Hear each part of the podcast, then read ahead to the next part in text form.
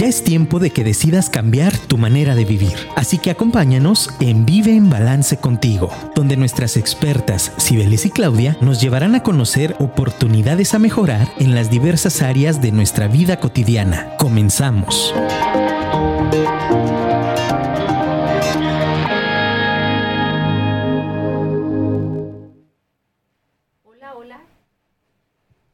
Hola, hola, buenas tardes, ¿cómo estás? Vive en balance contigo en una emisión más. El día de hoy tengo el placer, la fortuna de estar aquí solita con ustedes porque nos toca la semana de la sexualidad. Entonces, el día de hoy tenemos un tema muy interesante. Gracias a todos los que ya nos están sintonizando por medio de Facebook, por medio de la aplicación de Afirma Radio o bien si te toca escuchar el programa en Spotify. Y bueno, pues quiero recordarte que, que tenemos aquí un WhatsApp, un teléfono en el cual nos puedes mandar algún comentario, algún saludo, algún comentario y ese teléfono es el 33 33 19 11 41. ¿Qué tal esta rica tarde de calor? Pues vamos comenzando con el, con el tema, muy puntuales. Eh, muchas gracias ahí a Luis en los controles que nos está apoyando. Y bueno, por ahí Ciberes también les manda muchos saludos, que, espero que ya nos esté escuchando desde de casita, que le tocó cuidar a sus hijas. Y, y bueno, pues también yo con mucho gusto de poder estar aquí con ustedes y compartir. Ya teníamos varias semanas que por cuestiones de invitados y demás, no habíamos podido tener la oportunidad de la Semana de Sexualidad y bueno, eh, siempre viven balance, también preocupados por esta rama, por esta trinchera de la salud sexual que es importante. Entonces, si conforme vaya tocando el tema, traigo varias cosas interesantes para compartir eh, contigo. ¿Tienes alguna duda? Recuerda que puedes hacerlo de manera anónima sin ningún problema y, y bueno, en la medida de lo posible, pues iremos avanzando en el, en el programa. Y, más que este tema de problemas sexuales, eh, vamos a abordar varios temas que van a ir encajando desde la respuesta sexual humana, desde filias, parafilias, desde estos estereotipos de género que vamos poniendo como tal en la relación de pareja. Y bueno, quiero aclarar que cuando me refiero a relación de pareja, eh, no estoy hablando de, de, este tema de mujer y hombre, sino que, bueno, relación de pareja hoy en día en esta diversidad que tenemos es cada quien como esté vinculado, cada quien como se viva en esta relación de pareja. Así lo vamos a estar abordando el tema.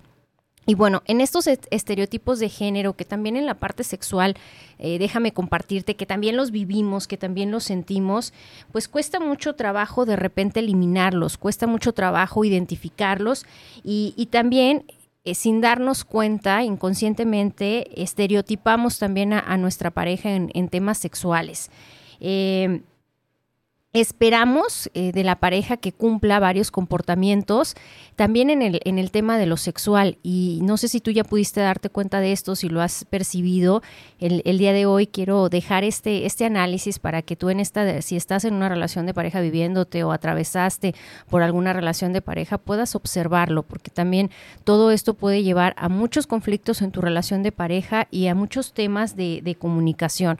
Porque yo espero que el otro, por ejemplo, tome la iniciativa yo espero que el otro siempre tenga ganas de tener una interacción erótico sexual conmigo o de repente podemos tener ciertas paranoias en nuestra cabeza como se va a encontrar alguien mejor que yo, basadas en una baja autoestima o basadas también en un comportamiento de inseguridad. Entonces, tanto mujeres como hombres esperan o tienen cierta expectativa como tal en, su vida erótica, en su vida sexual de, de su pareja y este componente, por ejemplo, de que se comprometan, de que estén comprometidos, pues tenemos que ir revisando y quitando estos estereotipos de saber que no siempre es cierto que a la mujer le va a doler la cabeza y asumir esta responsabilidad de, decir si quiero o no quiero tener relaciones sexuales y también el hombre decir pues no siempre voy a estar con toda la disponibilidad y con una erección abierta para estar con una pareja. Entonces, desde ahí vamos a ir trabajando todos estos estereotipos de, género y la invitación que yo te hago el día de hoy es que revises cuál es el estereotipo que a ti te ha costado más trabajo eliminar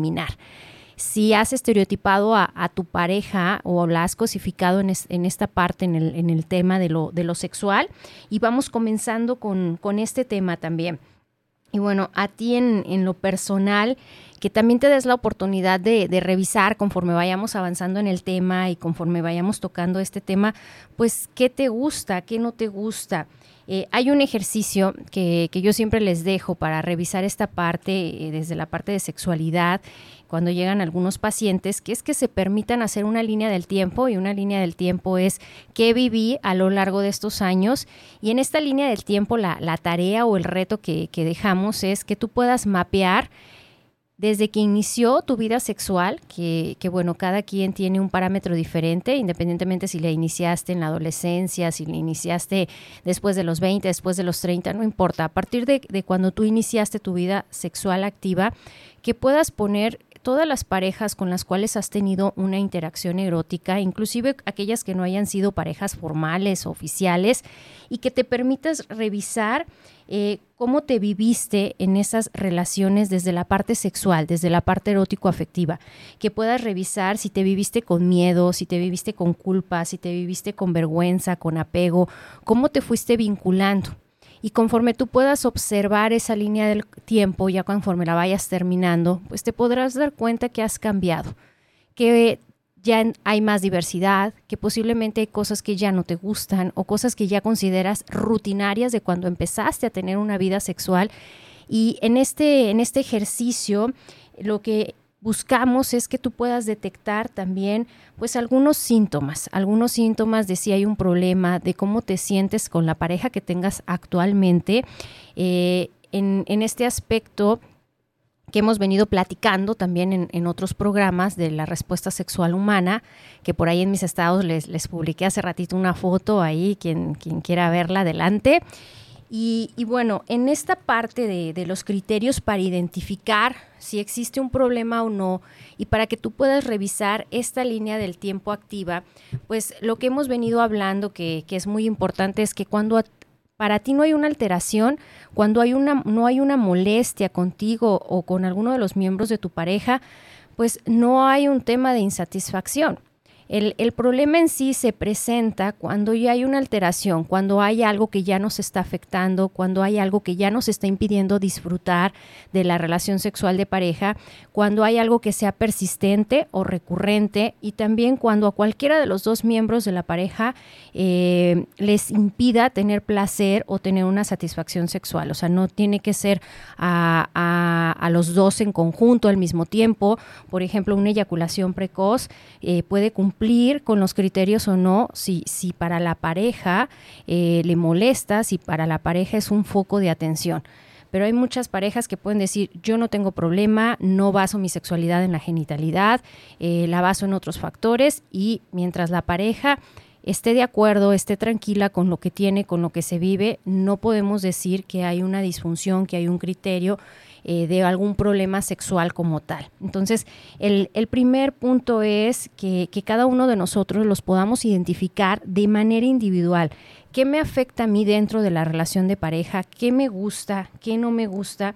y también en esta línea de tiempo que podamos ver el cambio, el cambio que hemos tenido, el crecimiento que hemos tenido, porque así como crecemos en otras, en otras trincheras eh, de nuestra vida, el ser humano es integral. También en la trinchera, en la parte sexual, hay cambios y hay cambios también por todo lo que estamos eh, viendo, las redes sociales, toda la información que tenemos, el acceso ya tan rápido a, a la información, a videos, a pornografía, etc., etc. Entonces vamos cambiando continuamente. Y bueno, en, estas eh, dimensiones, eh, estos problemas o estas alteraciones o disfunciones, pues las vamos a encontrar en diferentes etapas para poderlas analizar y para poderlas revisar, hacemos referencia a esta parte de la grafiquita por ahí que les pongo de, la respuesta sexual humana.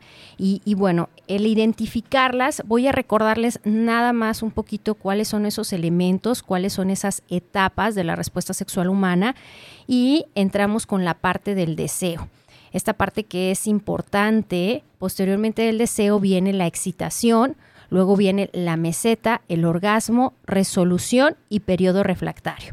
Entonces, en cada una de estas etapas que yo te acabo de mencionar, vamos a ubicar, vamos a identificar en la pareja dónde está el desequilibrio, dónde está el problema. Oye, es que el problema es que yo no tengo ganas, el problema es que ya no se me antoja mi esposa, mi esposo, mi pareja, ya no tengo ganas de estar con él. Entonces identificamos que la alteración está en la parte del deseo y desde ahí podemos comenzar a trabajarlo, desde ahí podemos hacer algo. Igual, de la, de la misma manera, vamos a ver ahorita algunos ejemplos de cuando encontramos en el tema de la excitación, el tema de si hay dolor, si hay un vaginismo, eh, si hay alguna dispareunia, si no lubrica la persona, si está tomando algún medicamento, si está tomando hormonas. Por ahí siempre les comento a mis pacientes, si tú estás por iniciar un tratamiento psiquiátrico, eh, platica, revisa con tu psiquiatra qué medicamento va a causar una, una alteración, va a causar alguna disfunción o cualquier otra enfermedad.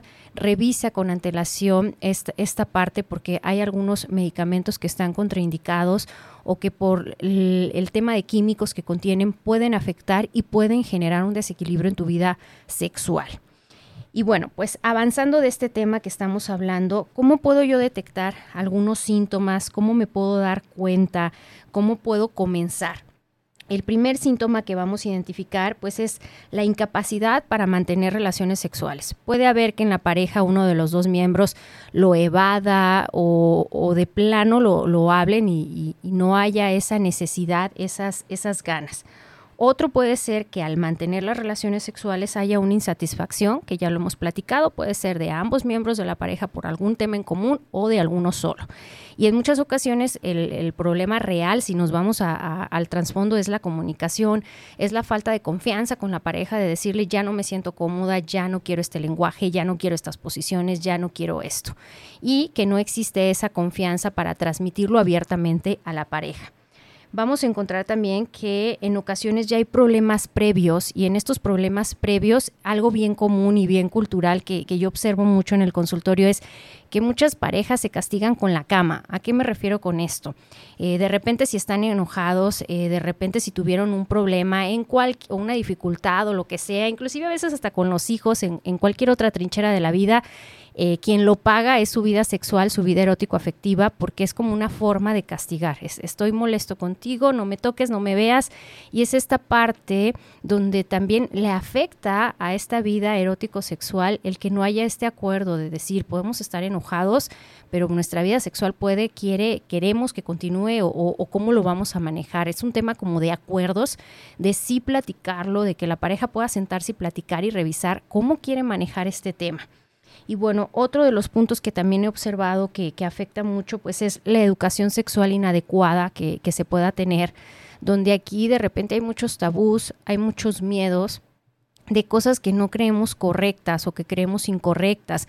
Por eso es que también más adelante te voy a hablar un poquito de este tema de aversión sexual y, de todo el tema de, de filias y parafilias que también están relacionadas. Y bueno, por último, en algunos casos puede haber alguna experiencia sexual traumática con, con violencia que, que, por ahí también esté afectando y que no esté permitiendo disfrutar esta vida sexual de una manera placentera. Pues hasta aquí ya te di un poquito la introducción de lo que vamos a estar platicando, de lo que vamos a estar hablando en esta semana de la sexualidad de Vive en Balance contigo. Te recuerdo el teléfono aquí en cabina para que nos mandes algún mensajito 33 33 19 11 41. Y si tienes algún comentario, alguna duda, adelante son bienvenidos. Bueno, pues en este mismo tenor, eh, los trastornos más, eh, más comunes, tanto en hombres como mujeres, en hombres los más preocupantes, los que por lo general se acude más a, la consulta, en los hombres es dificultad de erección, eyaculación precoz, eyaculación retardada o ausente, deseo sexual hipoactivo. Y en las mujeres también deseo sexual hipoactivo, anorgasmia y vaginismo. Recordarles que, las causas no necesariamente son físicas, no necesariamente es porque hay una enfermedad como tal, sino que también puede ser derivados del estrés o de alguna situación complicada que esté atravesando la persona, de alguna enfermedad, de algún problema emocional, de algún medicamento, como ya lo mencionábamos previamente.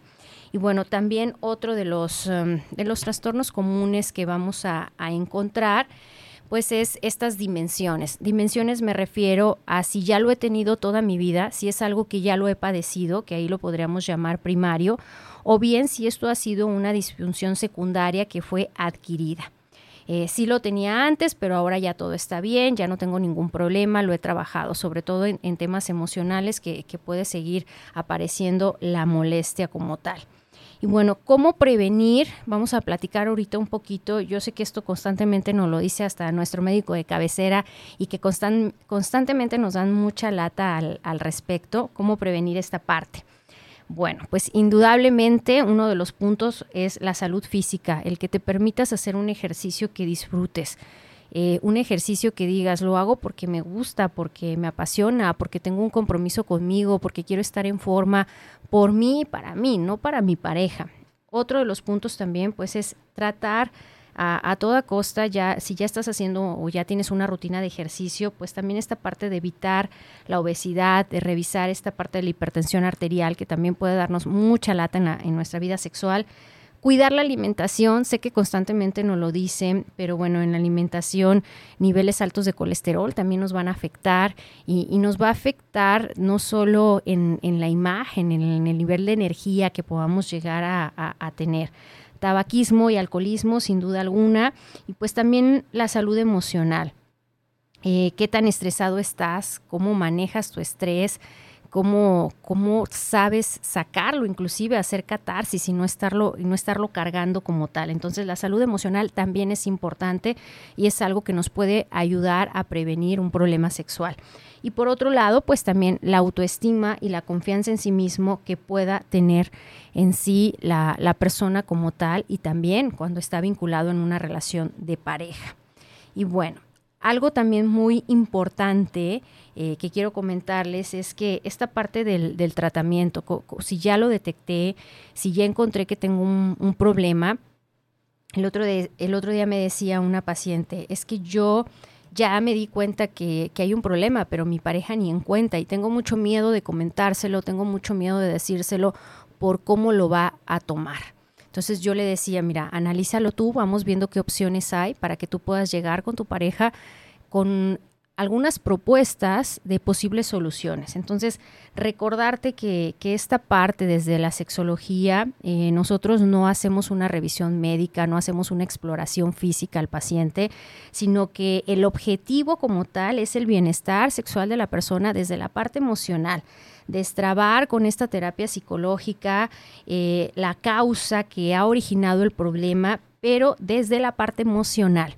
Porque en muchas ocasiones nos ha pasado que la persona ya vive un proceso complicado eh, con el ginecólogo, con el andrólogo, eh, ya pasó por muchas pruebas, ya pasó por muchos análisis y el problema persiste, inclusive doctores que, que lo mencionan. No hay ninguna alteración física, a nivel físico, a nivel corporal, todo está bien entonces ahí esa ya es la chamba del sexólogo como tal, tratarlo a, nivel emocional revisar qué está pasando, hacer una historia clínica, revisar cómo mediante algunos ejercicios, mediante algunas técnicas, bueno, yo con mis pacientes también los dejo mucho leer, siempre ahí se, quejan porque pues la, la, información es poder y entre más información tengas al respecto de lo que estás viviendo y experimentando, eso también te va a ayudar.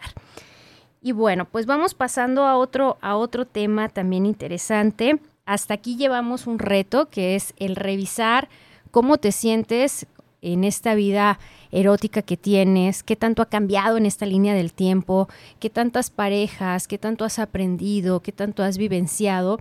Y bueno, el reto, pues que con esta pareja actual que tengas, que, que se pregunten juntos cómo pueden idear para refrescar su vida sexual reconociendo que han cambiado con el tiempo, que a lo mejor ya no tienen esos cuerpos esculturales y fitness que tenían antes, y reconocer cuál es su realidad. Y, a partir de esa realidad, que, le puedas preguntar, anota esta pregunta para que se la hagas a tu pareja con toda la confianza y que le digas, ¿qué te, ¿cómo te gustaría que fuera ahora?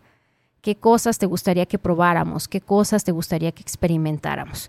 Y, habrá parejas de, de verdad lo he escuchado muchas veces en el consultorio que dicen, me sigue gustando mi vida así, rutinaria, sigo disfrutando el misionero y es válido. tampoco tenemos que propiciar cambios por propiciarlos. Si, si tú estás satisfecho, si tú estás a gusto con lo que estás viviendo en esta relación de pareja, adelante.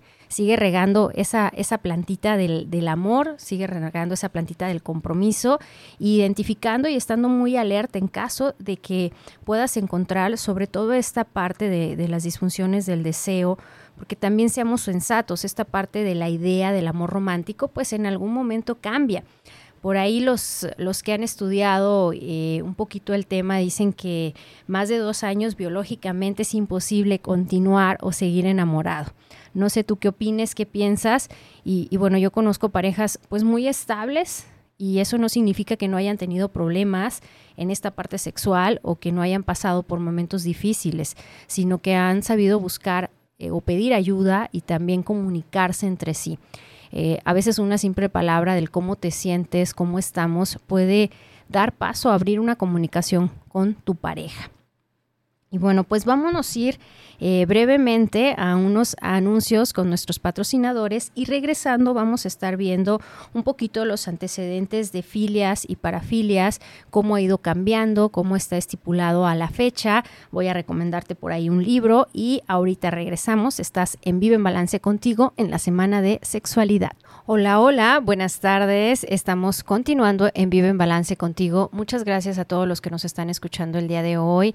Gracias a todos los que pueden tener un punto de vista diferente. Yo siempre les he comentado que es válido, que no siempre vamos a estar pues de acuerdo con, los temas que, que de repente toquemos aquí sobre la mesa. Recordarles también que en la semana de sexualidad pues estamos abiertas a escuchar sus propuestas este tema ya no lo habían pedido por ahí y a escuchar también eh, en un futuro qué, temas te gustaría. Por lo general tenemos solamente el programa en temas de sexualidad una vez al mes, entonces por ahí si quieres compartirnos qué, te gustaría eh, en futuras ocasiones en este tema, en cuestión de lo de vida sexual y todo lo relacionado a sexualidad, pues adelante, son bienvenidos tus comentarios. Recordarte el teléfono aquí en cabina por si quieres eh, mandarnos algún mensajito, todavía estamos a tiempo de leerlos, 33 33 19 11 41. Y bueno, también por ahí siempre en, esta semana recomendarles algún libro, algún artículo al respecto y, y abrir nuestro enfoque, abrir nuestra perspectiva, aunque no siempre estemos de acuerdo y tengamos otros criterios que yo en lo personal respeto mucho los valores, los criterios que cada persona puedan tener. Pero también tengo que abrirme a, ver esta información y a que toquemos estos temas porque habrá personas que la estén pasando muy mal y que también requieran esta información como tal. Entonces, el libro, la autora que elegimos esta semana es Fina Science. Hay dos libros muy interesantes. Uno es Psicoerotismo y el otro La pareja, eh, un proyecto de amor. Em, estos libros están muy orientados al autoconocimiento y a que podamos tener otro enfoque o revisar otra perspectiva desde nuestra postura como hombres o como mujeres. Eh, bueno, pues vamos continuando con el tema. Quiero darte un poquito de información. Vamos a hablar un poquito eh, de filias y parafilias. Eh, este tema ha sido un tema que por ahí en 1885, estamos hablando de ya bastante tiempo atrás, eh, un psiquiatra francés, Valentin Margrand, perdón si no lo pronuncia bien, fue quien utilizó por primera vez la expresión de perversión sexual, porque así es como inició. Eh, yo sé que a lo mejor ahorita pueden incomodar algunos de estos términos, pero lo que quiero es brindarte la, información y cómo ha ido evolucionando, pues en este entorno donde ya podemos vivirnos con mayor diversidad sexual como tal. Este término se quedó como perversión porque eh, se, se, encajonaba, por así decirlo, todas las desviaciones del acto sexual fuera de lo normal, fuera de lo estipulado como normal, que, que, hoy en día podemos caer en un debate de qué es normal, qué no es normal. Pero en aquel momento así se acuñó, y fíjense quién lo acuña, que es un psiquiatra como tal. En este sentido, se decía que hay una perversión cuando el orgasmo se obtiene a través de objetos sexuales, a través de otra persona que, no fuese esta pareja establecida como hombre y mujer, por ejemplo, la homosexualidad, o de otras zonas em, genitales, corporales, por ejemplo, el coito anual. el coito anal se consideraba también como una aversión o bien con condiciones extrínsecas. Puede haber, al hablar de esto, algún fetichismo, puede haber boyerismo, exhibicionismo, sadomasoquismo o todo lo que estaba relacionado con el placer sexual por sí solo. ¿Qué pasa después con, este término que se acuña? ¿Cómo es que va avanzando cuando estamos hablando que se sigue estudiando eh, desde el psicoanálisis, la parte freudiana también? Eh, por ahí hablaba de que las, perversiones no son exclusivas de enfermedades o de comportamientos normales que son parte de la vida sexual y que se inician con manifestaciones claras que se presentan desde las primeras etapas de vida. Entonces, desde ahí se siguió estudiando y etimológicamente vamos a hablar de, este prefijo como tal y avanzando en el, en el tema, eh, este prefijo que te decía de perversiones sexuales, pues viene del latín perversus y está compuesto por algo que habla que está totalmente volteado a las normas de la sociedad y sobre todo a las normas de la sociedad establecidas en ese momento. Si estamos hablando, situate en el tiempo 1885, pues así se veía. Más adelante, en, este eh, diccionario de psicoanálisis, las perversiones son desviaciones del acto sexual vamos avanzando y etimológicamente llegamos al otro prefijo que es parafilias. Este estamos hablando que ya viene del vocabulario griego del prefijo para, que está hablando de algo defectuoso, es decir, algo que no se ve bien visto, algo incorrecto y que originalmente significaba amor o iniciación hacia algo, hacia alguna afinidad que para este caso se traduce como una inclinación excesiva o exagerada. Eh, por ahí todo esto que te estoy mandando, todos estos datos que te estoy dando, los puedes encontrar. Eh, me gusta mucho una gaceta de Hidalgo, de aquí de México. Es un, artículo 100% mexicano de investigadores en la salud. Este artículo del cual yo te estoy eh, platicando es del año 2020 y lo puedes encontrar por medio de los de quienes lo escribieron, que es Miranda Lara y Víctor Ramón. Por eso me gusta mucho, por eso se los comparto, porque estamos hablando eh, de autores mexicanos. Bueno, continuamos con esto y ya el, término de parafilia fue acuñado en 1903 por un sexólogo, ya cambió la cosa, ya no fue un psiquiatra. Estamos hablando que Friedrich Solomo para denominar un instinto erótico invertido. Sin embargo, es en las últimas décadas cuando ya entra el Manual de Diagnóstico Estadístico de Trastornos Mentales de la Asociación Americana de Psiquiatría en su tercera versión, que esto es más conocido como el DSM. Por ahí es un, librito donde se clasifican las diferentes enfermedades y bueno, ahí ya lo acuñan con el término de parafilia, que sustituye ya el concepto previo de desviación sexual. Esto quiere decir que vamos caminando, que vamos avanzando.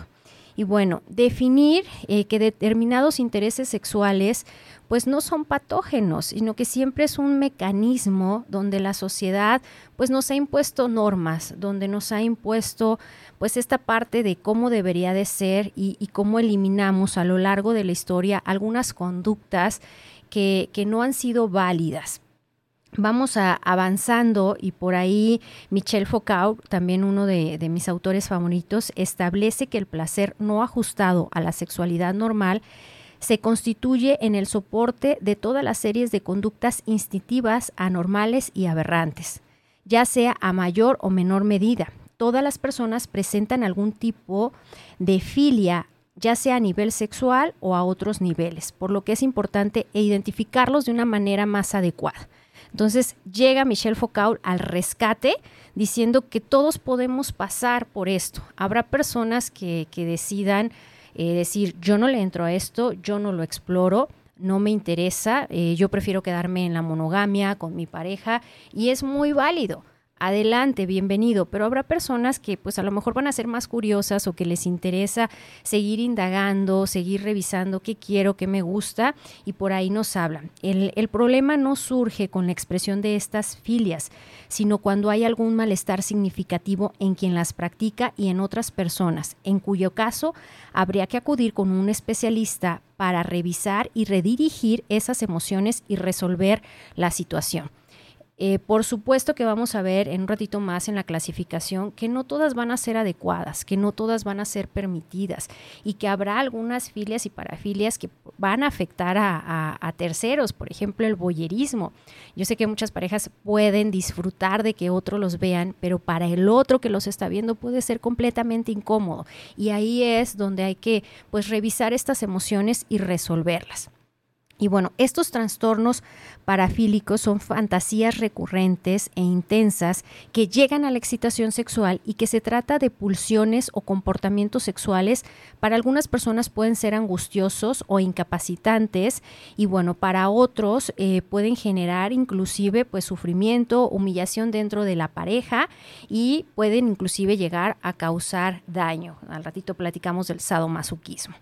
Eh, posteriormente llega también el, famoso doctor Álvarez Gallú, mexicano, estamos hablando del 2007, y él establece que dependiendo del estímulo sexual efectivo que aparezca con la fantasía que la persona tenga, ya sea que ya la haya realizado solo alguna vez o que se presente con preferencia o con dominancia, esto va a ocurrir eh, para hablar de algunos niveles en el área erótico sexual. Entonces, el doctor Álvarez Gallú nos habla de siete niveles como tal, y en estos niveles es el grado de cómo surge esta expresión, que puede ser una expresión mínima, un gusto, una satisfacción por algo en particular y que incluye un comportamiento erótico, una excitación o inclusive un orgasmo vamos a encontrar una expresión ya más acentuada, que es el mismo grado de expresividad, pero esta expresividad no incluye un comportamiento erótico, ni placer, ni orgasmo. Luego encontramos la tercera, que es expresión erótico-sexual a nivel fantasía. Y bueno, este nivel de la parafilia no es llevada a la práctica. Únicamente se crea la fantasía en la mente del individuo pudiendo experimentar el orgasmo yo por ahí siempre les, les comento mucho a mis pacientes, pues que recurran a esto, ¿no? No te estoy diciendo no hagas el juego de roles y no tienes que hacer toda esta interacción. La mente es el órgano sexual más poderoso, entonces esta es una de las que podemos constantemente estar explorando sin hacer daño a nadie lo que queda a nivel fantasía.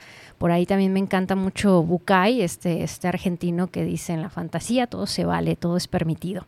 Y bueno, la expresión erótico-sexual mínima nos habla cuando la fantasía se materializa llevando la parafilia a la práctica y así se obtiene la excitación o el orgasmo inclusive. Luego vamos a encontrar a la expresión erótico-sexual preferida y en este caso pues el individuo tiene una predilección especial por una parafilia en específico, pero su vida sexual no se centra completamente en ella, sino que puede experimentarse y vivir con otras experiencias. Y después vamos a tener la expresión erótico sexual exclusiva, que es cuando ya nada es posible alcanzar. O sea, yo ya no puedo tener la excitación o el orgasmo si no existe o si no está de por medio esa filia con la que estoy casado, con la que me gusta o lo que sea. Entonces, de acuerdo con, el doctor Álvarez Millán, pues en este estudio en el que se aplicaron 271 expresiogramas a distintas muestras del territorio nacional dentro de México, se hablaba que la masturbación ocupó el primer lugar y de las parafilias. La rinofilia, el último, con un 35% en este estudio que llevaron a cabo aquí en, en México. Entonces, en, esta clasificación, pues la invitación no es a que las practiques, no es a que revises, oye, voy a, como si fuese un catálogo, sino que simplemente tengas la información, porque inclusive algún día alguno de tus hijos, sobre todo los adolescentes, pues están muy curiosos en, este tema. Entonces, vamos a ver algunas de, ellas, vamos a, a, comentarlas y con esto pues vamos a estar cerrando el día de hoy y por un comentario que ahí ya vi que ya me llegó Andrés, ahorita lo comparto con mucho gusto. Y bueno, la audiofilia. Este es el gusto o el placer por escuchar cosas agradables. Estamos aquellas personas que disfrutan que les endulcen el oído como tal. Luego tenemos el bondage, que este es un estímulo muy poderoso donde la persona disfruta ser amarrada, algunas ocasiones también que le venden los ojos, que se, o sea, es, quitarle la movilidad, amarrarle manos y pies para recibir caricias y, y sentir esta impotencia física total. Esa, esa como tal es esta filia. Luego podemos encontrar la corpofilia o urofilia, que es el gusto o el placer por el tema de la orina, de las heces y de tener este, este acto como tal mediante estos estímulos. Luego encontramos escoptofilia, que es el boyerismo del que les platicaba hace ratito, que es el gusto por ver cuerpos de otras personas exhibicionismo, que es el gusto por mostrarse a otras personas. Dentro del área heterosexual se trata de personas que se excitan o buscan orgasmos imaginando que se exhiben ante otros, porque esto les genera el, estar desnudos, el mostrar sus órganos sexuales, o sea, que, disfrutan que otras personas como tal los vean, en pocas palabras. Luego vamos a encontrar el tema del fetichismo, que es poseer objetos eh, de determinada persona otro de los términos también es la gastrofilia, que es el placer por la comida. Fobofilia, que es el placer o el gusto por el peligro o el temor en que se convierte un estímulo sexual efectivo. Tenemos también eh, dentro de las que te estoy ahorita comentando, gerontofilia, que es la atracción por personas de más edad, en específico ya de, de, la tercera edad, que en este caso hablamos de ancianos, personas que tienen esa atracción por ancianos. Iconofilia, gusto por ver figuras gráficas y fotos. Eh, la parte de lingofilia, que es el placer que se siente al decir o verbalizar. Lugofilia, que es el placer por leer cualquier tipo de texto.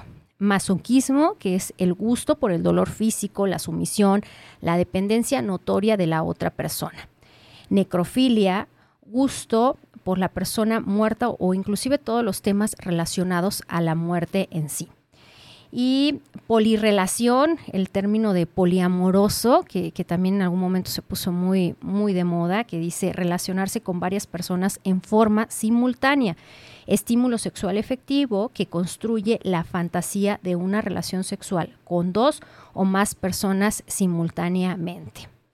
Y bueno, eh, las relaciones a primera vista, que también son muy comunes, ¿no? Hay personas que, que tienen gustos por entablar relaciones o encuentros eróticos eh, con personas que no conocen previamente, que inclusive pues ni siquiera les interesa conocer su nombre.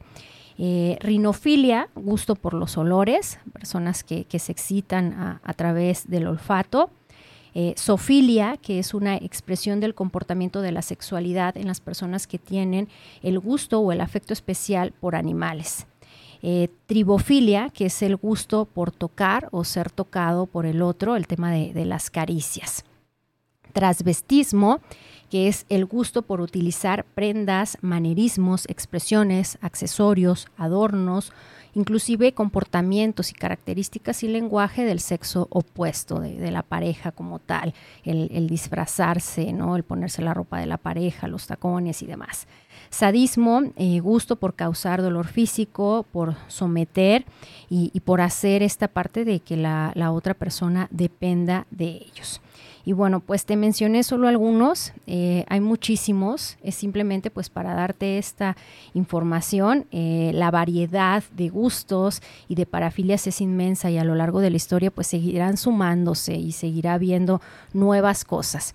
Eh, a manera de conclusión y para cerrar, pues en términos generales podemos decir que las parafilias son comportamientos sexuales donde el placer o el orgasmo se consigue más allá de las relaciones sexuales convencionales.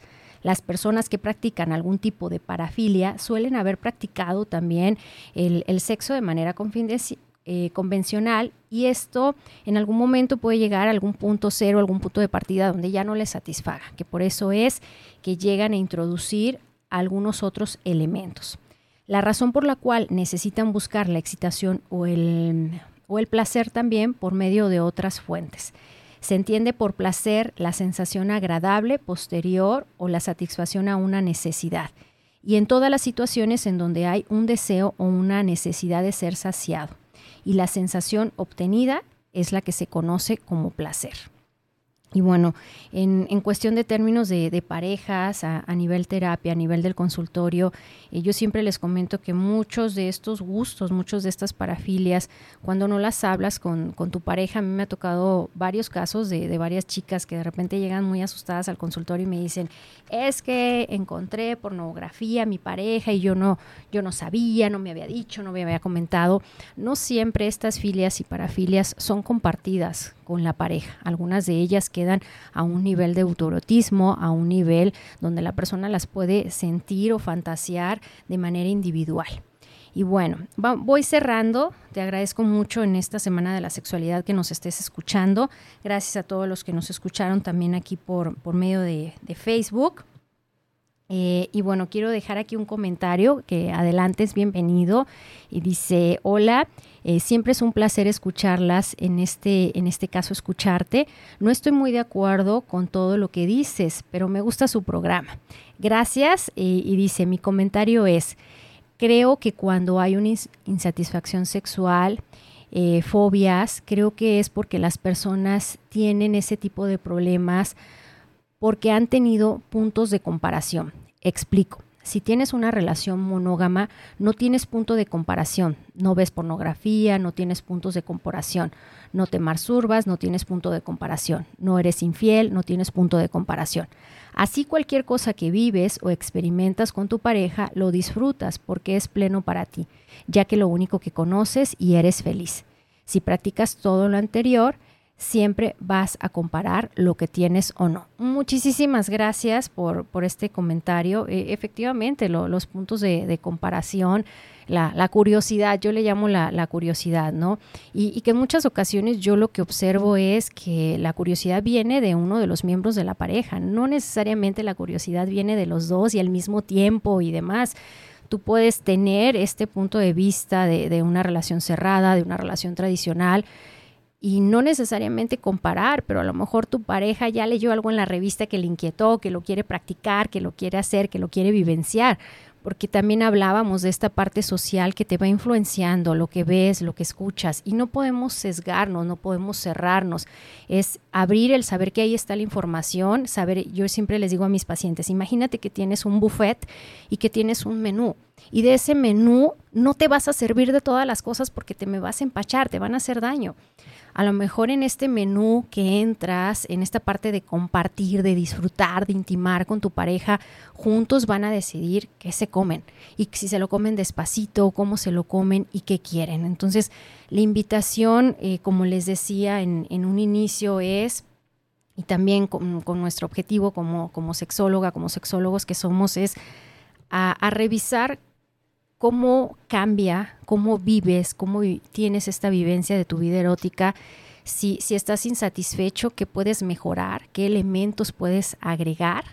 Y, bueno, en mi caso yo también soy, eh, me encantaría platicar con esta persona que mandó el comentario porque soy muy partidaria eh, de esta parte de erotizar tu mente, de trabajar con tu pareja, de experimentar, de hacer, de vivenciar con tu pareja para que este nivel de confianza pueda ir aumentando. Y por ahí tengo eh, pues un proyecto que, estamos por ahí a, punto de llevar en, nuestras prácticas, que es nuevas formas de erotizar, que en algún momento le interese, con todo gusto se lo puedo compartir. Y, manejo también dentro del consultorio, y, con esto cierro, una caja para algunas parejas que, que, de repente caen en la rutina sexual, porque nos pasa, es, es, es normal eh, algo que les pueda ayudar. E, esta caja pues trae el, despertar los diferentes sentidos, trae algunas tarjetitas con algunos retos, con algunas cuestiones que la pareja puede hacer y que pueden ayudarle, porque entiendo que habrá personas que dicen yo no quiero, no me interesa ninguna filia, ninguna parafilia, quiero experimentar, quiero vivir algo diferente, siempre va a haber opciones, vivimos en un mundo diverso y en un mundo de opciones. Muchas gracias a todos por escucharnos eh, me encantaría saber eh, la, reflexión que tienes. Si no te animaste a hacerla, compartirnosla, puedes mandarla posteriormente en privado. Gracias por tu tiempo, gracias por escucharnos. Yo me despido, Claudia Becerra. Esto es Vive en Balance contigo en la Semana de Sexualidad. Que tengas una linda tarde. Bye bye. Por hoy hemos terminado, pero recuerda que vivir en balance contigo mismo es un trabajo de todos los días. Por lo tanto, pon en práctica todo lo que hemos aprendido y nos escuchamos el próximo jueves en punto de las 6 de la tarde.